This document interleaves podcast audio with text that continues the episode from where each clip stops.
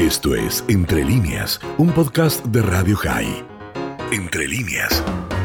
Bueno, esta gira comienza aquí en eh, Buenos Aires el día miércoles de esta semana, 15 de junio, en la comunidad Mijay a las 19 horas, con una conferencia y luego debate con el rabino Alia Bruj.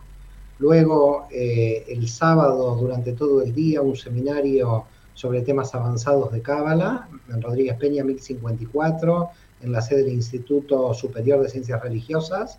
Y luego la última actividad es el día 21 de junio, la última actividad aquí en Buenos Aires, el día martes 21 de junio, donde voy a impartir un seminario sobre los orígenes judíos del cristianismo, eh, que fue una época muy larga de mi investigación. Y a partir de ahí, luego ya eh, comienza la gira, comienza el viernes por la mañana del 24 de junio, que eh, me voy a Uruguay. Bueno, nos vamos porque viajo con mi esposa, que es especialista en la historia de Miriam de Magdala eh, y el siglo I. Eh, y viajamos a Uruguay 24 de junio porque allí vamos a dar, vamos a impartir un seminario en la Universidad Católica del Uruguay sobre orígenes judíos del cristianismo por la mañana, luego por la noche del sábado un debate con el rabino Max Godet, el, día, el mismo día sábado, pero por la noche, y luego todo el eh, domingo 26 de junio un seminario intensivo en Montevideo.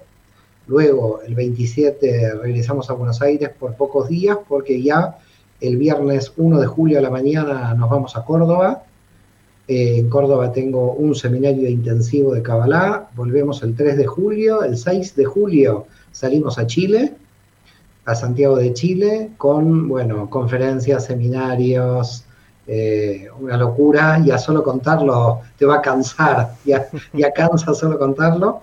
Luego de Chile, el 12 de julio, nos vamos desde Santiago de Chile a Bolivia, a Santa Cruz. Vamos a estar ahí tres días con seminarios y conferencias.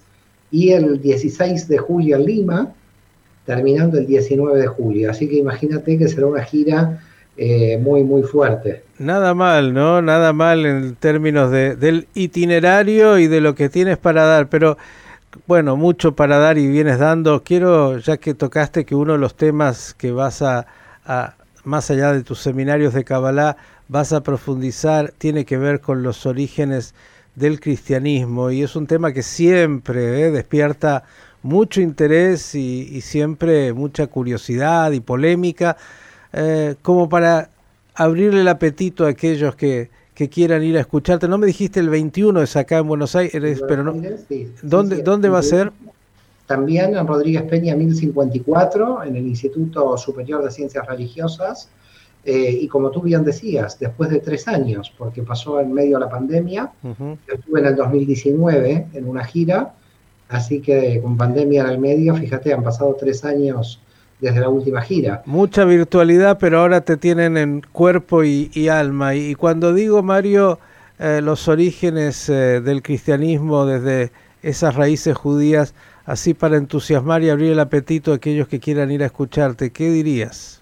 Bueno, mira, queda claro de que Jesús fue judío, nació, vivió y murió como judío, jamás pensó en crear una nueva religión, y esto yo creo que ya le queda claro a todo el mundo, también a los propios cristianos sobre esto, con lo cual lo que tenemos es un grupo judío eh, que se fue desarrollando en el siglo I. Y luego tenemos, aquí en el tema Yeshua, en el tema Jesús, no hay ningún debate de que él era un observante fiel de la Torá, todos estamos de acuerdo.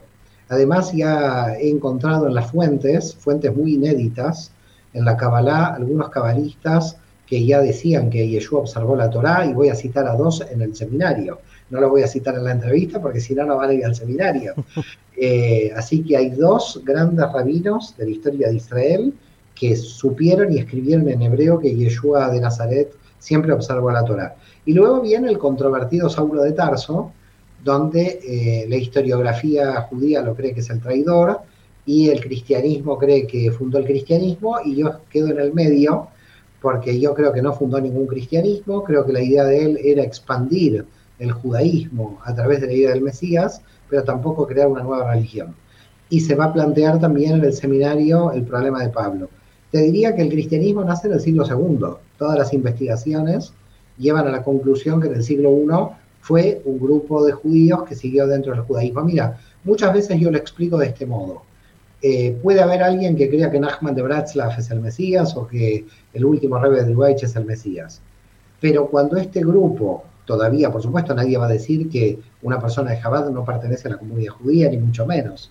Pero si dentro de unos 50 años alguien de este grupo salta y comienza eh, su prédica hacia los no judíos, que fue lo que hizo Saulo de Tarso, entonces comienza a crear una nueva religión a partir del Mesías.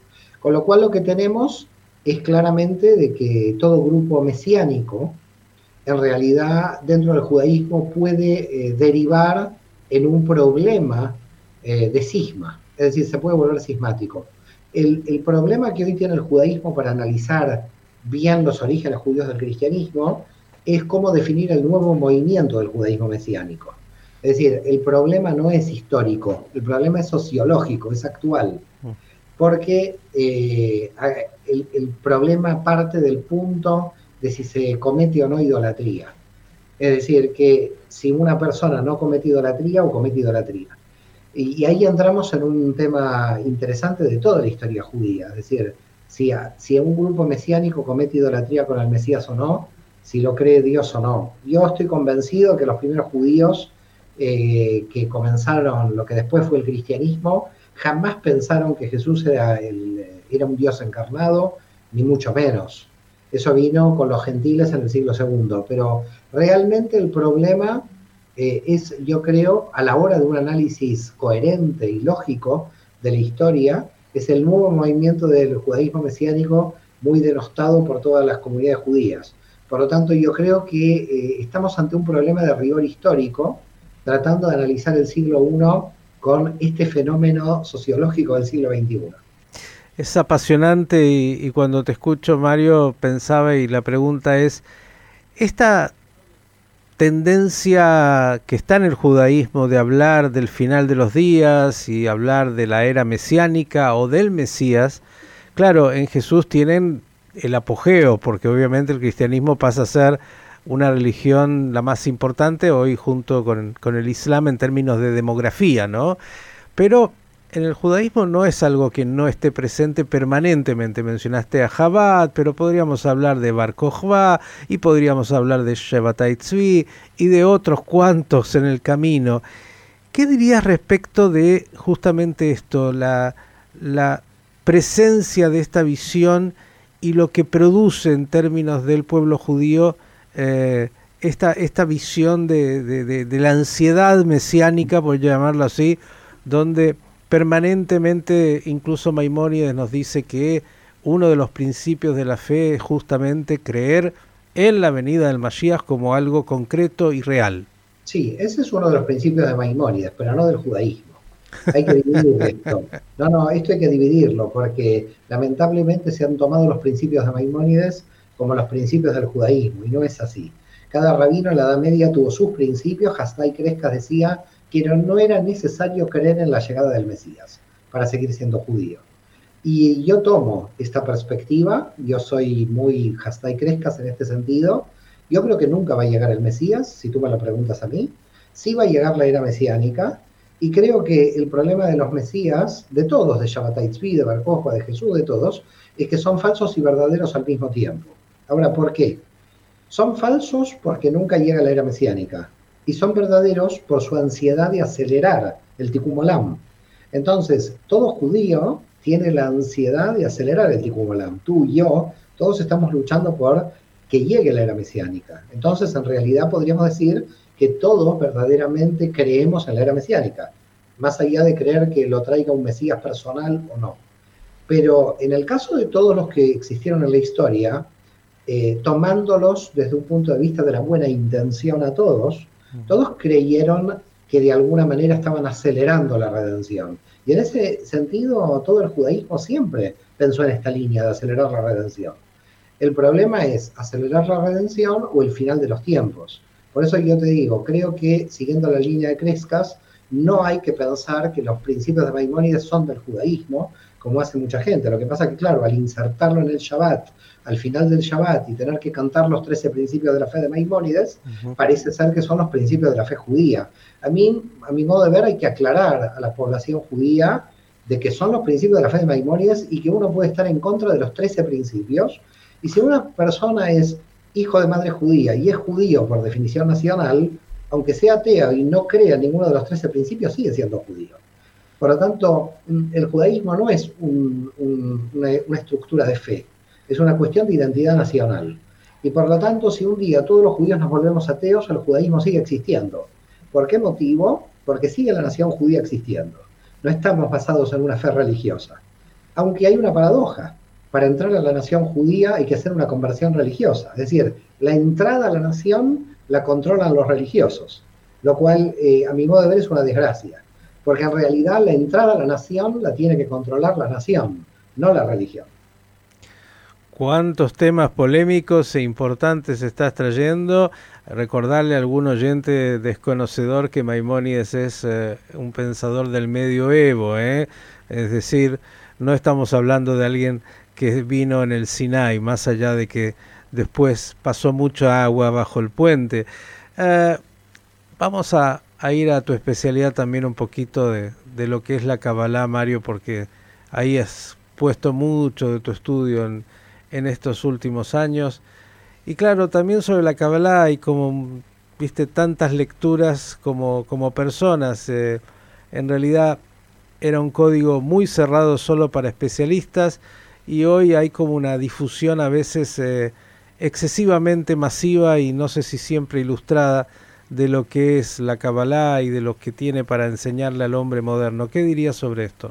Bueno, mira, la ilustración de la Kabbalah termina con el hasidismo, que lo populariza, porque en realidad hasta la Hasidut, la Kabbalah realmente pertenecía a un grupo selecto de personas que la estudiaban durante toda la historia, nunca se había popularizado. Y la popularidad que le dio la Hasidut tampoco fue mala, no fue negativa a mi modo de ver, porque el Tania es una muy buena obra de análisis del alma humana.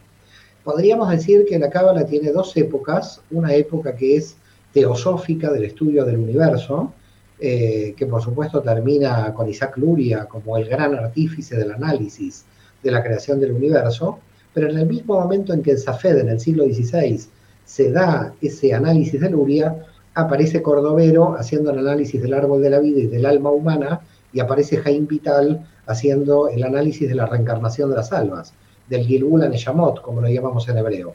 Por lo tanto, en Sfat, en Safed, en el siglo XVI, marca un hito histórico importante a la hora de los grandes pensadores de la Kabbalah. A partir de aquí pasaron varias cosas. La primera, que eh, estudiando la Kabbalah, Natán de Gaza crea el movimiento mesiánico de Shabbatai Tzvi, como bien lo explica Gershom Sholem, que dio lugar a un miedo terrible sobre el estudio de la Kabbalah, a Luchato luego lo persiguieron, la Hasidut fue declarado herética por el Gaón de Vigna, porque todo el mundo tenía temor que a partir de la Kabbalah se produjera un nuevo movimiento mesiánico. Entonces empezó la idea famosa de que después de los 40 había que estudiar Kabbalah solamente para los hombres casados después de los 40. Eso realmente no es histórico. Luria murió con 38 años. Eh, Luchato, que escribió más de 26 libros, murió con 40 años. Quiere decir que todos los grandes Mekubalim, los grandes cabalistas de la historia, ellos siempre estudiaron desde los 15 a 18 años la Kabbalah. Este tema después de los 40 fue para no popularizarla, para darle control, para que no existiera una efervescencia mesiánica.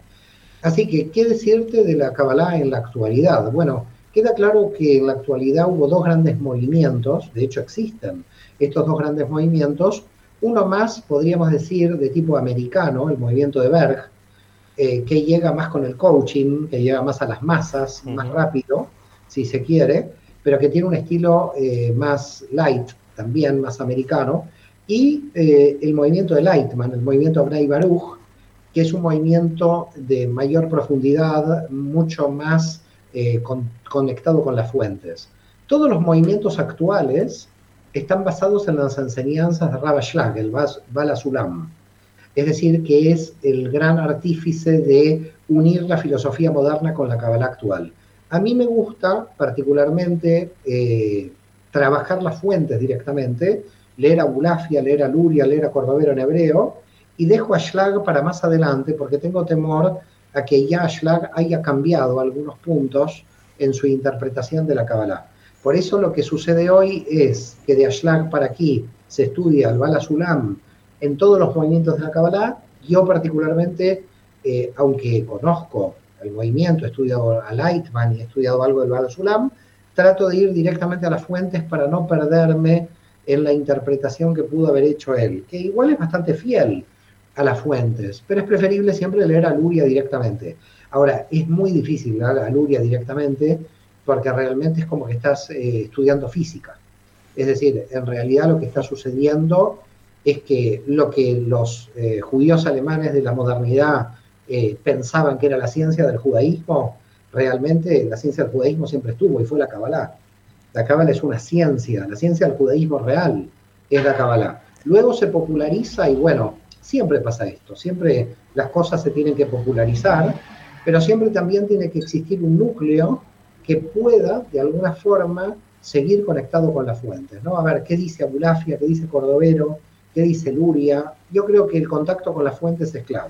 Bien, acá tengo la última pregunta y la del millón tal vez. ¿eh? Eh, has dicho muchas cosas, hablaste de efervescencia, hablaste de movimiento mesiánico, hablaste de alguna manera de lo que producen esos movimientos mesiánicos en el judaísmo que pueden crear nuevas, por decirlo así, religiones, como fue el caso del cristianismo, la más conocida, pero hay judíos mesiánicos, hay todo lo que hoy conocemos. En un judaísmo hoy bastante, lo voy a decir yo, no lo digas vos, iletrado, bastante vaciado de contenidos, de gente que está bastante perdida en este mundo incierto ¿Cómo se hace para que la efervescencia y, las búsquedas a veces de, respuestas rápidas y, tener algo de donde aferrarse no haga que algunos que entran a, estudiar Kabbalah y, encuentran ahí algunos contenidos decidan que ya está, que encontraron ahí un camino nuevo y que transformen eso en una nueva religión, por llamarlo así. Bueno, se puede dar el caso de que es tal la cantidad de gente que está estudiando la Kabbalah hoy que eh, de alguna forma se podría llegar a crear de algunos años adelante una especie de nueva religión, sobre todo porque quien más eh, capta o más necesita la espiritualidad de la Kabbalah es la gente no judía. Es decir, la gran mayoría de los alumnos de Berg, de Lightman, eh, de todos los movimientos de Kabbalah, y tuyos. Los míos, sí, también los míos, mis alumnos, 99.99% son no judíos. ¿Qué es lo que encuentran los no judíos? Bueno, lo que encuentran los no judíos es una fuerte herencia que nosotros eh, dentro del judaísmo muchas veces no valoramos. Entonces, claro, ¿qué tenemos en el mundo judío? Bueno, en cierto modo, y, esto sin crítica, porque yo siempre he apoyado eh, políticamente al Estado de Israel, el sionismo laico ha en algún momento intentado ser una especie de nueva identidad judía en el siglo XX y eh, la ortodoxia ritualista también. Entonces, en medio, entre los laicos eh, del, mundo sionista y los religiosos, para llamarlo de alguna manera ritualistas, la verdadera esencia y espiritualidad judía, que era la Kabbalah, no fue rescatada. Y lo que está sucediendo hoy es que los pocos judíos que sí estudian la Kabbalah vienen del mundo laico. Es decir, hay un contragolpe para llamarlo de alguna manera, Dios no es solo de los religiosos. Es decir, la espiritualidad judía puede pertenecer a los no religiosos y la espiritualidad judía puede pertenecer a los no judíos. Es decir, es universal porque se estudia el alma humana. Este es un proceso que yo creo que nadie lo puede frenar. Si históricamente el judaísmo es inteligente en captar este movimiento, y, en integrarlo va a demostrar la inteligencia del judaísmo. Si el judaísmo no logra esa inteligencia, va a demostrar que se puede crear una nueva religión. Yo creo que cuando nació el cristianismo, el judaísmo con dos o tres reformas hubiera creado una excelente religión, pero se mantuvo en puntos fundamentales y hemos quedado en minoría demográfica. Veinte siglos después hay nuevo reto para el mundo judío. La espiritualidad que hemos creado en el secreto, en silencio, es muy potente miles de gentiles se acercan, los judíos laicos también se acercan. La gran pregunta, que yo no la puedo responder, la tiene que responder la comunidad judía es este momento histórico donde la espiritualidad judía llamada Cábala está de moda, ¿lo vamos a aprovechar para abrir las puertas del judaísmo o nos vamos a quedar nuevamente en el ritual, en una práctica sin fondo? Hay que tener mucho cuidado. Esto yo no lo puedo responder, lo tendrá que responder la dinámica del mundo judío. Nos quedamos con esta pregunta tan importante para la nación judía, como dijiste. Mario, un enorme placer recordarle a la audiencia dónde comienza el próximo miércoles a encontrarte. Este miércoles a las 19 horas, 15 de junio en Amijay, y luego eh, en el Instituto Superior de Ciencias Religiosas, Rodríguez Peña 1054, todo el día de Shabbat estudiando la Kabbalah. La gira completa debe estar en tu página, que es cuál? la gira completa está en Escuela de Psicología y Cábala. Pueden entrar, pueden buscar en Google, está la gira completa porque es Uruguay, Chile, Bolivia y Perú. Así que la verdad que muy feliz de estar aquí nuevamente en el Terruño. Vine por el cumpleaños de mi padre, de 80 años. De más alto por mucho más. Muy feliz y, y bueno, y la Cábala se sigue expandiendo porque realmente tiene elementos claves que hacen que el alma humana se, se autocomprenda mejor. Hay un autoconocimiento muy grande que han creado los sabios de Israel que el propio judaísmo lamentablemente no conoce. Esto fue Entre líneas, un podcast de Radio High. Puedes seguir escuchando y compartiendo nuestro contenido en Spotify, nuestro portal radiohigh.com y nuestras redes sociales. Hasta la próxima.